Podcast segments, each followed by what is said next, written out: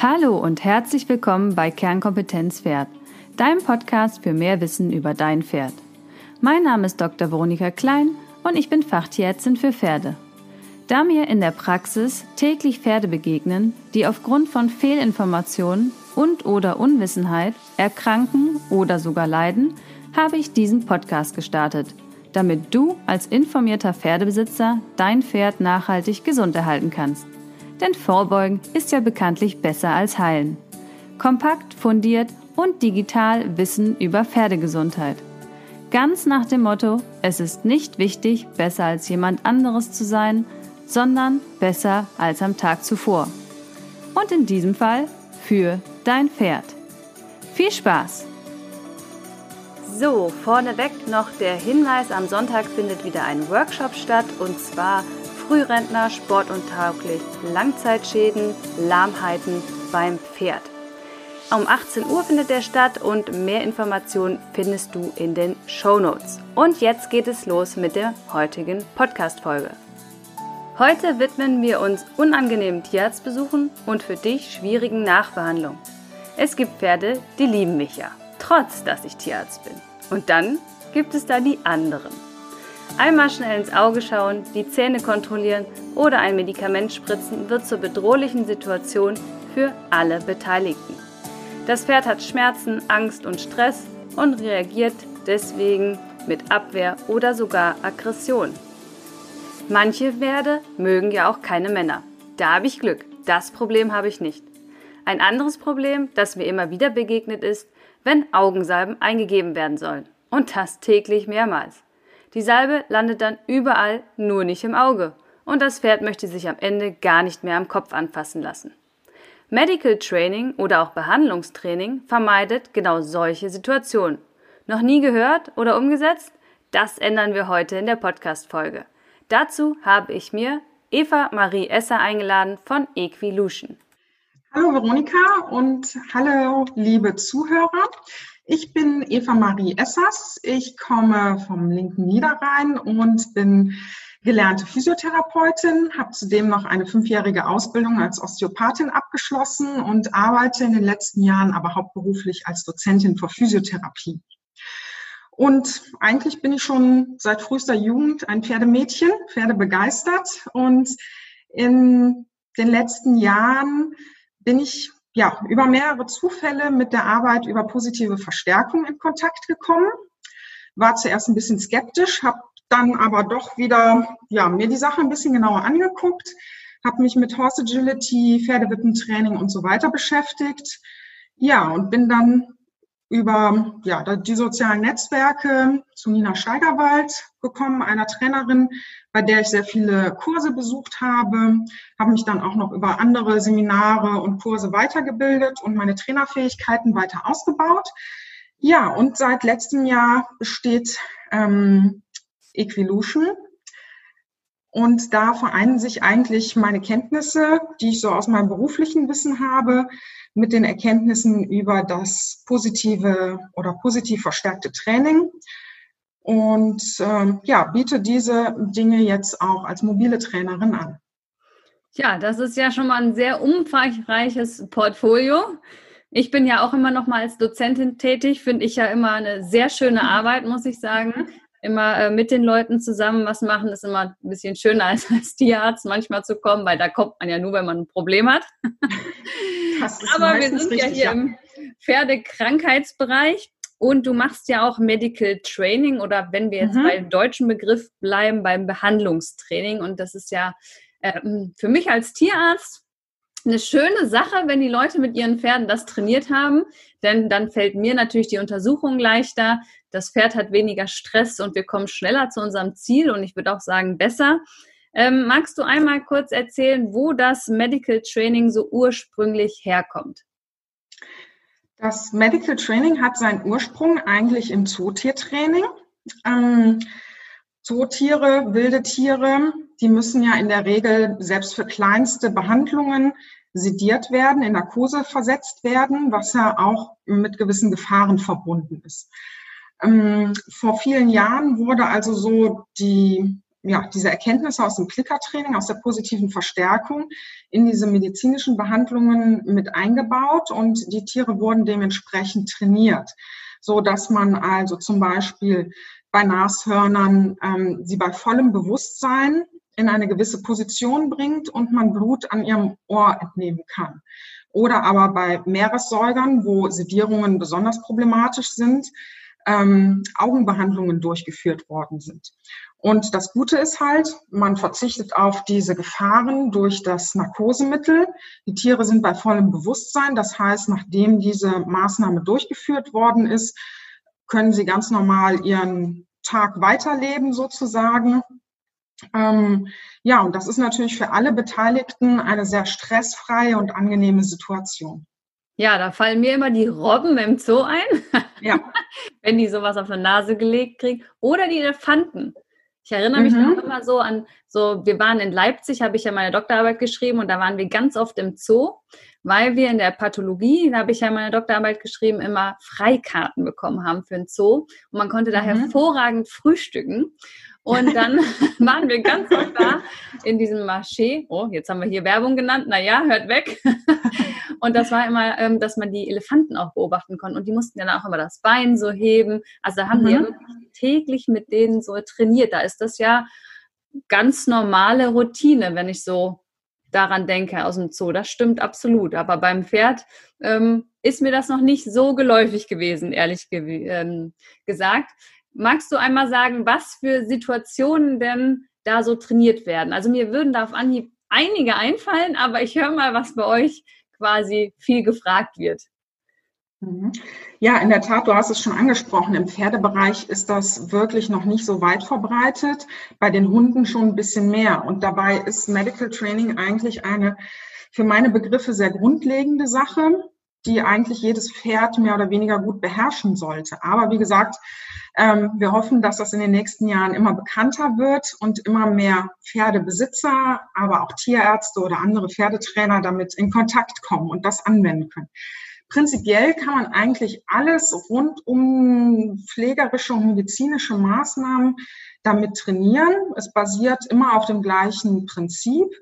Mal so als Beispiel, so aus dem ganz normalen Alltag, was ja bei vielen Pferden problematisch ist, ist zum Beispiel Fliegenspray, ähm, es gibt ja aber auch Wundsprays, die ja wichtig sind, angewendet zu werden.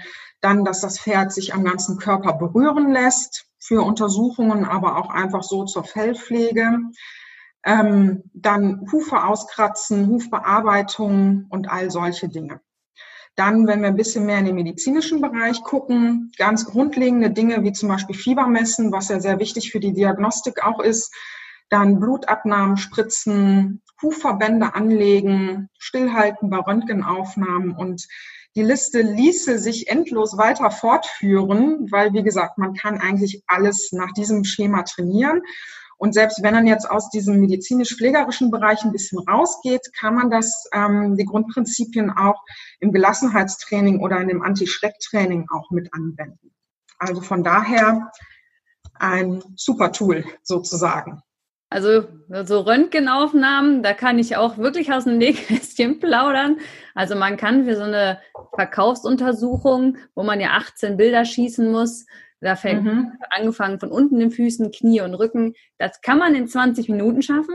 Das kann aber mal in drei Stunden auch nicht funktionieren. Das hängt sehr stark auch, sage ich mal, von der Kooperation äh, und Ausführung aus. Wenn das Pferd äh, das natürlich nicht gewohnt ist und Angst hat, dann muss man natürlich deutlich langsamer ähm, da sich durcharbeiten und gerade wenn wirklich Panik ausbricht, wenn diese Platte zwischen den Innenschenkel gelegt wird, um das Knie zu röntgen, ist das ja einmal fürs Pferd natürlich eine Paniksituation und echt schwierig.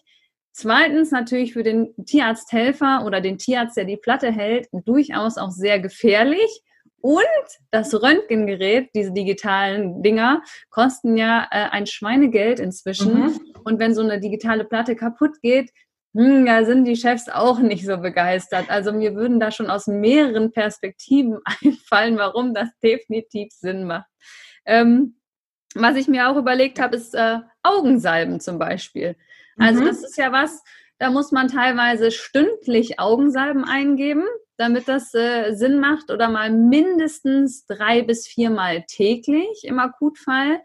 Ähm, und meistens klappt es vielleicht noch so an Tag eins und an Tag zwei findet das Pferd das schon nicht mehr so toll und meistens äh, irritiert man das Auge dann mehr, als dass man Salbe dahin bringt, wo es hingehört, sage ich jetzt mal. Magst du mal beschreiben, äh, wie so eine Trainingseinheit aussehen würde äh, für eine Eingabe zum Beispiel für die Augensalbe? Ja, sehr gerne. Und da hast du ein gutes Beispiel rausgesucht, weil gerade bei der Augensalbe braucht man ja als Mensch, wenn man alleine ist, keinen Helfer parat hat, braucht man ja eigentlich zwei Hände. Die eine Hand, um die Salbe oder die Ampulle zu halten und die andere Hand, die das Augenlid offen hält. Prinzipiell würden wir in so einem Ablauf immer erstmal evaluieren, wie der Status quo des Pferdes ist. Das heißt also, welchen Trainingsschritt, welchen Bereich das Pferd noch toleriert, wo es entspannt ist, wo es keine Anzeichen von Angst zeigt. Ähm, das machen wir natürlich schrittweise. Wir wollen die Situation nicht eskalieren lassen, sondern einfach nur mal kurz gucken, wo es denn so hakt ja, gehen wir mal von dem Worst Case aus. Das Pferd zeigt schon Abwehrreaktionen, wenn, wenn ich versuche, sieht. den Kopf festzuhalten. genau, wir gehen mal vom Schlimmsten aus und hoffen, dass es im echten Leben dann nur halb so schlimm ist. Ähm, also unser Pferd äh, ist schon äußerst skeptisch, ähm, wenn wir versuchen, seinen Kopf zu berühren mit unseren Händen.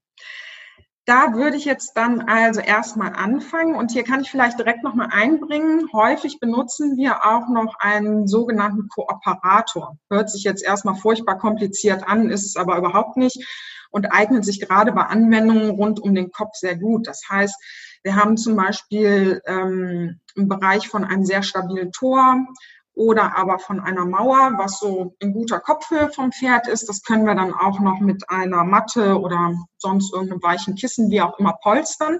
Und der allererste Schritt für das Pferd ist, dass wir ihm beibringen, dass es seinen Kopf auf dieser auf diesem Untergrund ablegt und einfach da liegen lässt und still stehen bleibt. Das wäre also Schritt Nummer eins, weil Stillhalten ist ja das Endverhalten, was wir haben wollen, egal was sonst drumherum passiert. Wenn wir also sichergestellt haben, dass unser Pferd diesen Trainingsschritt gut verstanden hat, dann versuchen wir uns langsam dem Kopf zu nähern. Und wenn ich langsam meine, meine ich wirklich in Zentimeterabständen. Wir teilen das Training immer so in sogenannte Fünfer-Schritte auf. Ähm, wir können nicht immer davon ausgehen, nur weil das Pferd das einmal richtig gemacht hat, dass es direkt eine positive Verknüpfung damit hat oder dass es das wirklich dauerhaft auch so zeigt. Deshalb wiederholen wir jeden einzelnen Trainingsschritt mehrfach und schauen, wie oft ist dieser Trainingsschritt äh, zufriedenstellend erfüllt worden und wo müssen wir vielleicht noch mal einen halben Schritt zurückgehen. Das heißt also, ich versuche in der Position, wie ich dann später auch für die Eingabe der Augensalbe den Kopf berühren möchte, meine Hände langsam an den Pferdekopf anzunähern. Wenn auch das ohne weitere Probleme funktioniert, dann nähere ich mich natürlich dem Auge an. Da gibt es natürlich als ganz normalen Schutzreflex auch, dass das Auge erstmal geschlossen wird. Das ist also absolut normal. Und wenn ich dann das Auge berühren kann, meine Finger entsprechend an das Augenlid oben und unten anlegen kann, dann näher ich mich dann mit einem Gegen. Oder erstmal wird das Auge dann natürlich mit dem geöffneten Lid offen gehalten. Auch das wieder in diesem Fünferpäckchen, gegebenenfalls mit kleinen Zwischenschritten. Und als nächstes würde ich dann mit der Tube oder der Ampulle, was auch immer ich da jetzt benutze für diese Augensalbe, mich dem Auge nähern. Das heißt also ein Gegenstand, der bei geöffnetem Auge sich annähert. Und nachher, wenn die Augensalbe hereinkommt, dann haben wir ja auch taktile Empfindungen in dem Auge, die unangenehm sein können. Das heißt, als kleinen Zwischenschritt, bevor die eigentliche Salbe kommt, würde ich mir zum Beispiel ein Wattestäbchen nehmen. Also da können ja keine größeren Verletzungen mit entstehen und versuche das Pferd also vorsichtig im Augenwinkel zum Beispiel mit diesem Wattestäbchen zu berühren. Und ich achte bei jedem einzelnen Trainingsschritt, den ich jetzt auch vorher schon genannt habe, immer darauf, dass mein Pferd wirklich stillhält. Sobald das Pferd irgendeine Bewegung zeigt, ist das erstmal okay für mich. Das heißt, das Pferd darf gerne auch weggehen, auch von diesem Kooperator, von diesem Kissen, bekommt dann entsprechend keine Belohnung. Ich muss aber überlegen, dass da irgendwie noch ein Zwischenschritt erforderlich sein wird. Ne, ich hatte ja eben schon diese Fünferpäckchen angesprochen. Also es soll immer so sein, dass das Pferd, wir arbeiten zwar in einem gewissen Grenzbereich, aber das Pferd soll immer noch relativ entspannt sein. Da werde ich gleich auch noch mal ein bisschen was näher zu den ja, Nervenabläufen erzählen. Du hast schon gesagt, genau. du arbeitest quasi mit Belohnung. Also man kann ja Pferd mhm. äh, auf vielen Weisen was beibringen. Also klar, mhm. einmal ist immer Zufall, sage ich immer meinen Reitschülern. Es muss schon mehrmals funktionieren, sonst ja. Es nicht. Ähm, aber gibt ja da ganz viele Varianten, klassische Konditionierung, ne, Gewöhnung. Ähm, du hast jetzt gerade schon das Klickern angesprochen und das Lob. Ähm, was genau in welcher Richtung arbeitest du? Genau. Ich mache noch ganz kurz, bevor ich diese Frage beantworte, ja. würde ich noch mal den restlichen Trainingsablauf, ich habe da irgendwie so ein bisschen zwischengegrätscht, ja nochmal. Ähm, also wir waren ja bei der Berührung mit dem Wattestäbchen mhm. stehen geblieben und das würde ich dann mit Dauer aufbauen. Das heißt vielleicht am Anfang wirklich nur eine ganz, ganz eh kurze Berührung und dann, dass diese Berührung dann in der Dauer auf eine Sekunde zum Beispiel oder auf zwei Sekunden ausgedehnt wird. Dann, wenn ich mir wirklich sicher bin, dass alle, dass jeder einzelne Trainingsschritt zufriedenstellend ausführbar ist, dann würde ich die echte Salbe eingeben. Und je nachdem, was jetzt bei dem Pferd vorliegt, ob das nur einseitig behandelt werden muss, wenn ich das allgemein trainiere, würde ich natürlich dann immer auch die rechte und die linke Seite üben. Und da kann ich natürlich auch nicht davon ausgehen, dass, wenn das rechts super geklappt hat, dass es links auch direkt super klappt. Das heißt, da muss ich dann auch langsam wieder anfangen. Das kennen wir ja auch von allen anderen Lektionen ja. so. Ja, und der letzte Schritt, äh, der auf der Liste wäre, wäre das sogenannte Generalisieren. Das heißt, dass wir die Salbeneingabe auch an anderen Orten üben. Also wir haben das sonst vielleicht immer an dem Putzplatz gemacht mhm. und jetzt machen wir es irgendwo anders. Weil es kann ja durchaus sein, das Pferd ne, muss aus welchen Gründen auch immer kommt der Tierarzt und oder wir müssen das in unserem täglichen ähm, Ablauf, müssen wir einen anderen Ort aufsuchen und auch das macht einen großen Unterschied für Pferde. Sind Gewohnheitstiere, dann, absolut. Genau, ja, absolute Gewohnheitstiere. Ne? Und wenn uns dann vielleicht nochmal, weil ne, der Tierarzt, der böse Tierarzt aus den Augen sein. des Pferdes, der kommt ja dann vielleicht auch irgendwann nochmal vorbei, kann man die ganzen Dinge auch nochmal von einer anderen Person äh, ausführen lassen. Mhm dass das Pferd wirklich weiß, okay, kenne ich, habe ich schon hundertmal gemacht, ist kein Problem und gut ist. Und dann natürlich, du hast eben schon gesagt, die Gewöhnung. Wenn er das wirklich als Training, also nicht in der Akutsituation, sondern als Trainingsaufbau macht, dann sollte man das natürlich auch von Zeit zu Zeit immer wiederholen, damit es im Ernstfall dann auch sicher abgerufen werden kann. Genau, dann genau, hast du ja gerade vorher noch gefragt, ähm, ja, die Prinzipien des Medical Trainings oder die Besonderheiten. Genau, also wie gesagt, da gibt es ja viele Herangehensweisen. Ich gehe jetzt genau. mal ganz stark davon aus, Bestrafung kommt nicht vor. Nicht wirklich, nicht in diesem Sinne. Ähm, wenn wir uns nochmal zurückerinnern, was ich am Anfang gesagt habe, dass es ja aus dem Zootiertraining stammt, kann man sich ja vorstellen, wenn dann jetzt so ein Seelöwen ähm, am Auge behandeln will, das wird nicht funktionieren, denn irgendwie zu, also da müsste man schon einiges anstellen, um den zu fixieren vielleicht oder sonst irgendwie zu bestrafen, wenn er bei vollem Bewusstsein ist. Also von daher hat man sich ja für diese Trainingsvariante entschieden.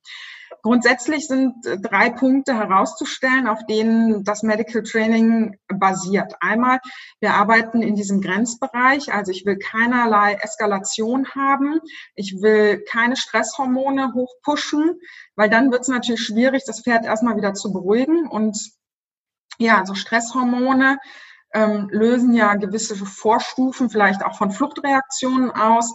Das möchte ich also absolut vermeiden. Das bedarf natürlich ein bisschen Erfahrung und Geschick von dem Trainer und einem ausgeklügelten Trainingsplan, ähm, weil wir wollen ja auch weiterkommen. Wir wollen ja nicht ewig mit Kleinkram uns abgeben, sondern es sollen ja schon relativ zügig auch Erfolge zu sehen sein. Also einmal, wir sind in einem Grenzbereich, wo das Pferd noch gut Ja sagen kann. Der nächste Punkt ist das kleinschrittige Training dass wir wirklich einzelne Verhalten erstmal aufdröseln, gucken, was ist denn überhaupt notwendig ähm, für das Gesamtverhalten und diese einzelnen Schritte jetzt trainieren. Wenn ich jetzt noch mal kurz ein anderes Beispiel nehmen kann, zum Beispiel Fliegenspray, vielleicht trainiere ich dann nur das Geräusch erstmal, dann den Geruch von dieser Substanz dann nochmal der Anblick der Flasche und am Ende baue ich alles zusammen. Und eben hatte ich ja schon gesagt, wir nähern uns langsam an. Das sind wirklich manchmal in Zentimetern oder wir bauen die Dauer sekundenweise aus.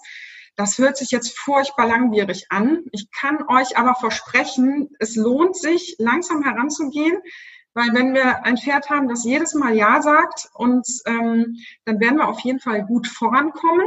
Und vor allen Dingen wird das langfristig sicher abgespeichert sein bei dem Pferd. Ja, und äh, der dritte Punkt, der sehr ausschlaggebend für den ganzen Ablauf ist, ist der Einsatz von Futterlob. Und Futterlob ist natürlich ähm, in der Pferdewelt ein umstrittenes, schwieriges Thema.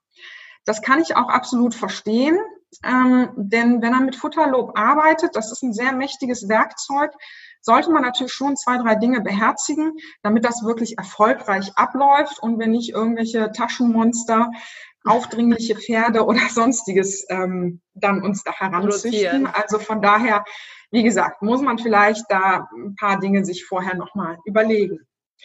Ähm, ja, warum sind diese, warum ist das Futterlob denn aus meiner Sicht absolut sinnvoll? Da gehen wir ein bisschen in die ja, Anatomie, Physiologie rein, in das sogenannte vegetative Nervensystem. Das ist das sogenannte autonome Nervensystem, wie der Name schon sagt. Es läuft nicht willentlich ab.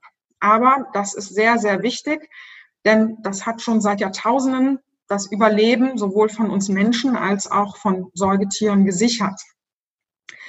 Das Ganze äh, spaltet sich in zwei Bereiche. Der eine Bereich, der nennt sich der Sympathikus, ähm, hat der ein oder andere vielleicht schon mal gehört, gerade bei Fluchttieren.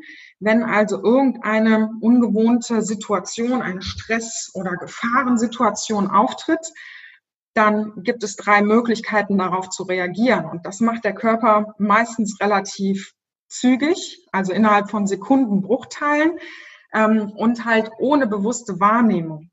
Die erste Reaktion wäre das Flüchten, Flight. Ja, also das Pferd versucht zu entkommen. Bei jetzt so Tierarztuntersuchungen äh, ist das schwierig, weil man wird natürlich versuchen, das Pferd zu fixieren. Vorbei. Genau. Dass die Pferde mal verschwinden, statt stehen zu bleiben ist schwierig. Ne? Und ja. dementsprechend muss man ja vielleicht dann auch gewisse Zwangsmaßnahmen einleiten, Nasenbremse, ja, vielleicht es gibt ja in den Kliniken gibt es ja diese Untersuchungsständer auch, um also diese Reaktion schon mal zu unterbinden. Baut natürlich noch mehr Stress auf. Die zweite Reaktion wäre ähm, Kämpfen. Ja, das kennen viele auch. Die haben ein total liebes, nettes Pferd und auf einmal während der Untersuchung beim Tierarzt steht dieses Pferd auf zwei Beinen und beißt wild um sich. Das hat ja? der noch nie gemacht. Noch nie. Und auch, wie gesagt, ne, das hat er auch vielleicht vorher noch nie gemacht. Der war aber vielleicht vorher auch noch nie in so einer für genau. ihn bedrohlichen Situation. Wir wissen ja nie, was das Pferd jetzt wirklich als bedrohlich wahrnimmt. Das kann ja individuell sehr verschieden sein. Ja, und die dritte ähm, ja, Reaktion könnte Freezing sein, das heißt einfrieren. Das kennen manche Besitzer ja vielleicht auch von ihren Pferden. Auf einmal bleibt es stehen wie angewurzelt und bewegt sich kein Stück mehr. Das hat nichts mit Sturheit zu tun, sondern ist auch eine Überlebensstrategie. Kommt auch ein bisschen auf den Pferdetyp an, wo die so genetisch angesiedelt sind. Ähm, und deshalb können wir nicht unbedingt davon ausgehen, dass ein Pferd, was stillhält, keinen Stress hat. Da gab es übrigens ähm, in Dänemark auch eine Untersuchung an Hunden. Ähm, Hunde, die mit Medical Training trainiert worden sind und andere Hunde, die wurden gleichen Behandlungsmaßnahmen ausgesetzt und dann wurde der Stresspegel ähm, getestet, also die Cortisolausschüttung und man hat festgestellt, dass die untrainierten Hunde wesentlich höhere Cortisolausschüttungen hatten. Ja, das und davon waren durchaus viele Hunde, die aber sich still verhalten haben. Mhm. Ne, die haben stillgehalten. Ist zwar stillhalten ist natürlich für den Tierarzt und für den Besitzer erstmal eine Beste angenehme Variante. Angelegenheit, definitiv. Aber wir müssen das mal hm, überlegen, was passiert so in dem Tier. Und ne, so eine hohe Cortisolausschüttung, das macht ja auch wieder hat wieder Einfluss auf andere Organfunktionen und so weiter, aber das würde jetzt wahrscheinlich hier zu weit führen. Ja, wir sagen auch ja. immer, wir regen uns nicht so gerne auf am Telefon, ne, weil man mhm. muss sich dann sofort wieder sammeln, weil das Cortisol hält sechs Stunden an im Körper. Mhm. Das heißt, man muss sich sehr gut überlegen, ob man sich persönlich aufregen möchte über die jetzige Situation. Das gilt ja auch alles für einen Menschen, denn ähm, ja. ist es wirklich so schlimm, dass ich sechs Stunden einen hohen Cortisolwert haben möchte?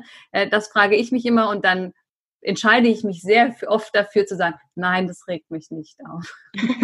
Das ist der Vorteil von uns Menschen, genau, absolut. dass wir über bestimmte Dinge durchaus ja ja, noch anders nachdenken können. Aber vielleicht können wir noch ein kleines Beispiel machen, so aus der Menschenwelt, äh, wie sich der Sympathikus da auswirkt.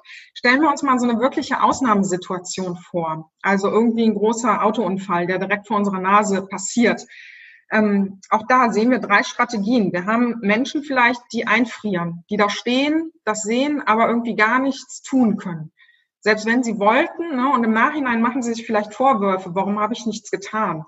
Aber es ist einfach eine Reaktion des Sympathikus. Andere Menschen, die handeln ohne nachzudenken. Die laufen einfach dahin, die machen irgendwas, ohne dass sie, ne, und im Nachhinein sagen die auch, ich weiß es überhaupt gar nicht, was da passiert ist. Ich habe einfach irgendwie gemacht und ja, ist hoffentlich gut gegangen. Ja, und dann gibt's noch die dritte Variante, das ist jetzt ja vielleicht mit dem ja, Flüchten auch ein bisschen zu vergleichen. Die entwickeln unglaubliche Kräfte auf einmal. Ja, also die können auf einmal rennen, die können die verletzte Person da aus dem Auto rausziehen, was sie im normalen Leben überhaupt nicht könnten. Das heißt also, ne, das macht uns auch nochmal klar, welche Energien und welche ja, Prozesse da wirklich in dem Körper ablaufen und dass es mit Bestrafen eigentlich keine gute Strategie ist, damit umzugehen. Ja, wir überdecken das vielleicht einen Moment und das kann ja durchaus sinnvoll sein, weil wenn der Tierarzt jetzt in dem Moment wirklich ja, lebensnotwendige Diagnostik oder Behandlungen durchführen muss, ja, dann muss das ja bestmöglich gemacht werden. Aber der schönere Weg, der bessere Weg ist natürlich, wenn wir ein entspanntes Pferd haben. Und es hat ja nicht nur was, ähm, ja, es hat auch was mit dem Vertrauen zu tun. Und wenn wir uns nochmal so überlegen, ne, wie der Behandlungsablauf sein könnte oder der Trainingsablauf, bekommt das Pferd jetzt oder auch andere Tiere, mit denen wir das machen, ähm, bekommt natürlich eine ganz andere Motivation, sich solchen Situationen auszusetzen. Wir haben eine ganz andere Art der Kommunikation, weil ich stelle dem Pferd eine Frage und es sagt entweder ja oder nein. Also es kann ja durchaus sagen, nein, mache ich nicht. Das akzeptiere ich auch, überlege mir aber, ne, was kann ich anstatt machen. Wenn es ja sagt, dann bekommt es die Bestätigung, in Form von Futterlob. Und Futter ist ja was, was so ein Dauerfresser Pferd auf jeden Fall immer gerne haben möchte.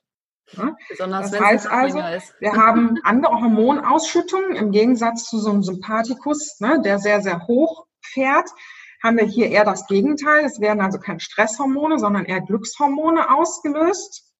Ähm, und das Ganze wird bei dem Pferd ganz, ganz anders abgespeichert. Vorausgesetzt natürlich, kleiner Einwand noch, wenn wir mit Futter arbeiten, dann sollten wir aus ethischer Sicht natürlich immer daran denken, dass wir nur mit Pferden arbeiten, die jetzt kein starkes Hungergefühl haben oder die sonst wie in ihren Grundbedürfnissen eingeschränkt sind. Ja, das würde ich also, wie gesagt, aus ethischer Sicht äh, nicht vertreten können. Ja, und Irgendwann kommt ja dann auch noch der Schmerzfaktor da rein. Vorher war es ja vielleicht nur, uh, da ist irgendwas Unheimliches, Unbekanntes, es riecht komisch, es sieht komisch aus, es hört sich komisch an. Aber spätestens dann, wenn der Tierarzt da mit der Nadel reinsticht, ähm, kommt ja auch ein Schmerzreiz, was ja tendenziell Stresshormone wieder hochfährt. Wenn wir aber direkt im Gegenzug auf einer guten Ebene sind und über die Futterbelohnung weiterarbeiten, wird dieses Pferd diesen Schmerz nicht so massiv abspeichern, wie es anders wäre. Ja, beim Spritzen muss ich sagen, habe ich auch eher weniger Probleme, weil es dann doch, das ist ja noch überschaubar. Also ich glaube wirklich, dass so der Stresspunkt größer ist als äh, der Peaks an sich, muss man sagen. Also mhm. Also ist ja beim Menschen auch so, wenn ich mit dem Kind zum Impfen oder man selber zum Impfen geht, hat man, glaube ich, mehr Stress und Angst vor der Situation, als dann die Situation wirklich ist.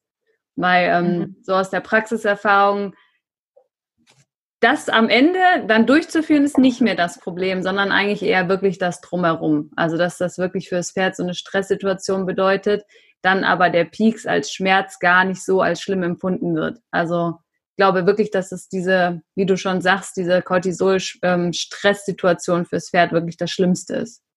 Hm. Und es ist ja einfach so, wenn er mal ganz ehrlich ist, und da schließe ich mich ja auch nicht aus, ähm, zumindest früher nicht. Wer hat den schon mal trainiert mit seinem Pferd Fieber messen oder einen Hufverband anlegen oder sonst irgendwas. Einfach so aus, ja, reiner Langeweile. Das machen ja wahrscheinlich die wenigsten.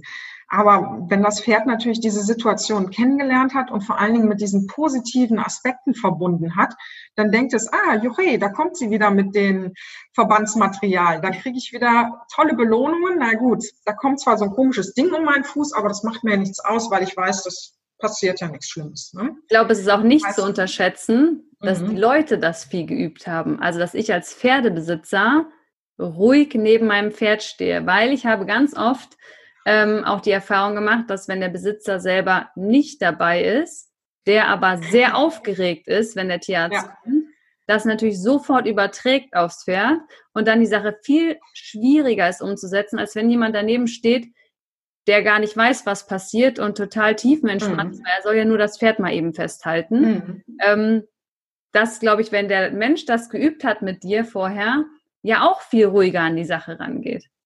Definitiv, weil das ist ja wirklich, man befindet sich dann in so einem Teufelskreis und das ja. wird immer schlimmer und schlimmer.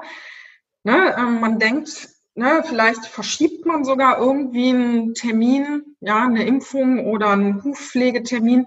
Man will sich einfach dieser Situation als Mensch auch nicht stellen, weil man denkt, oh Gott, ne, dann, dann flippt das Pferd wieder aus, dann macht es wieder dies und das und ähm, ja, da schaukelt man sich so gegenseitig hoch. Und wenn dann noch Notfallsituationen ja. hinzukommen, also wo wirklich ein Pferd, ne, wo es um Leben und Tod geht oder das Pferd steht da mit einer riesen klaffenden und blutenden Wunde oder einer akuten Kolik, da ist ja jeder Pferdebesitzer erstmal auch natürlicherweise ein bisschen im Stress. Wenn dann noch der Stress dazu kommt, oh Gott, ne, äh, Fiebermessen geht nicht, Infusionen legen geht nicht, dies geht nicht, das nicht, dann wird es natürlich wirklich schon zu einer ziemlich ähm, schwierigen Angelegenheit für alle Beteiligten. Und unter Umständen ja auch wirklich gefährlich. Ja. Wenn so ein Pferd auf zwei Beinen steht oder wild um sich tritt.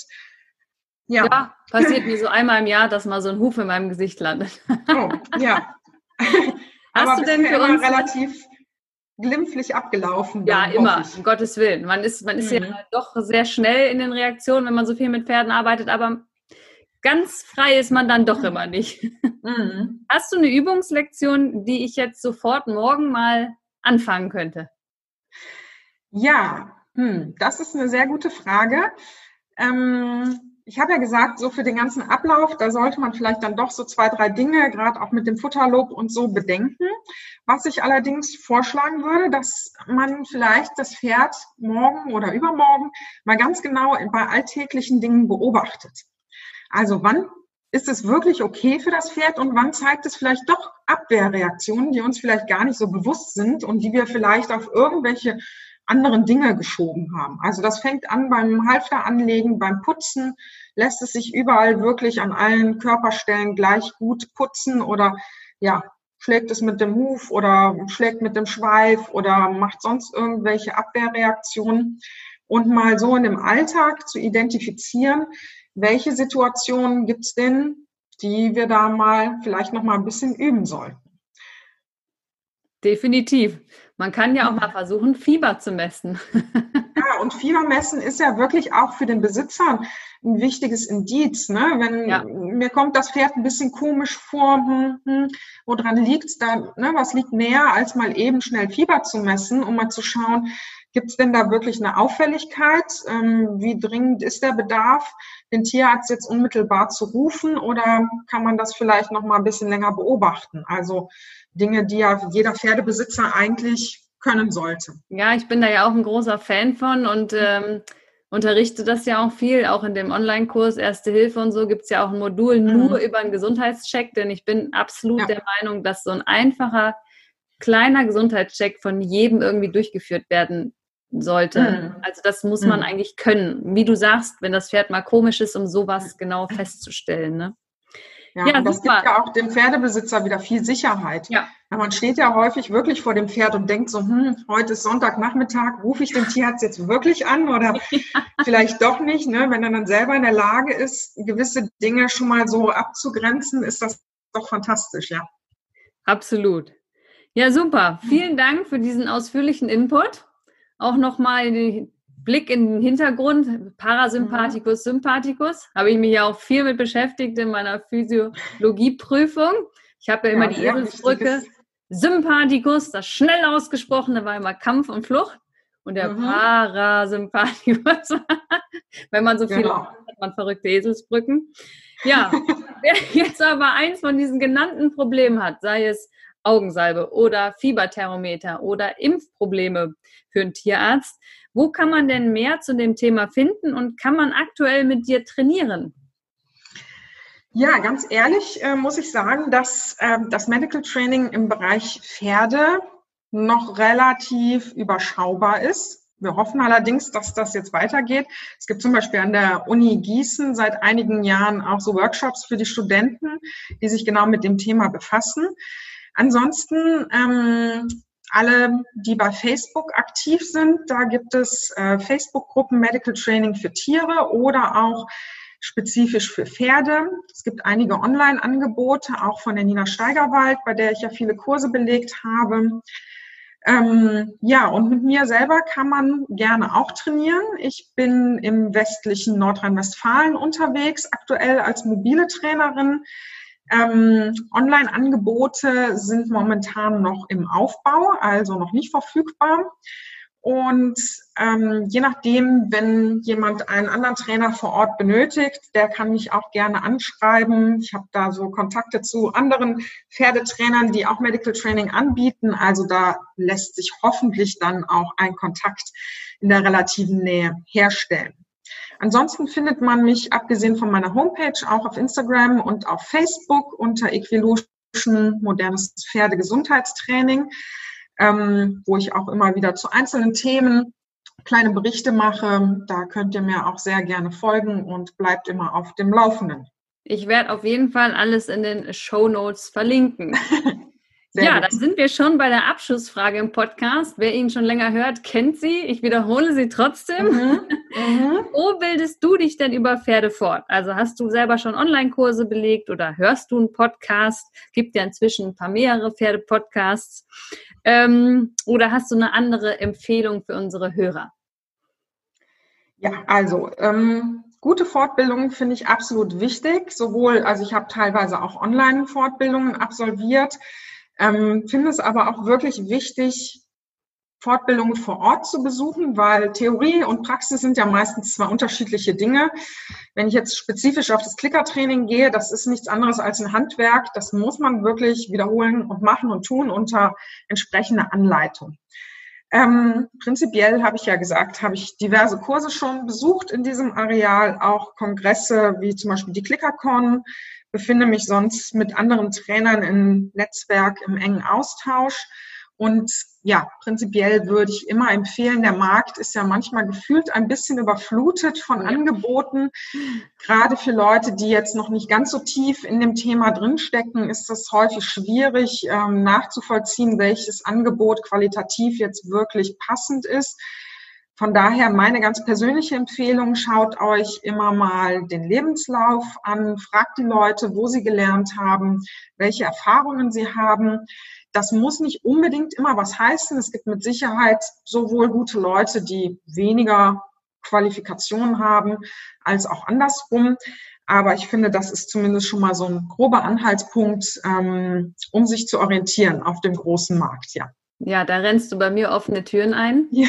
Denn wenn ich ja. das immer sehe, wer auf seinem Blog was über Kolikbehandlung erzählt, wo ich so denke, ich habe zehn Jahre Kolikpferde behandelt, mhm. die haben vielleicht zwei gesehen, wie kann man dann darüber schreiben, irritiert mich immer wieder.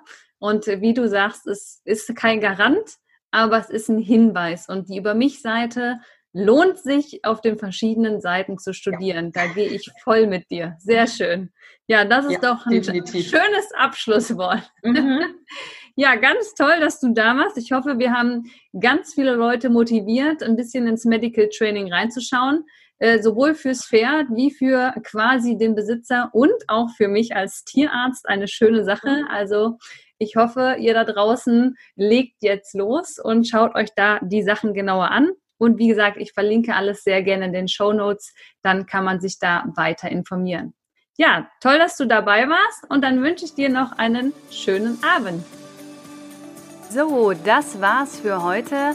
Aufgabe für dich: Schau doch mal, ob du bei deinem Pferd gefahrlos Fieber messen kannst. Denke dabei bitte immer an deine Sicherheit und damit bis zum nächsten Mal.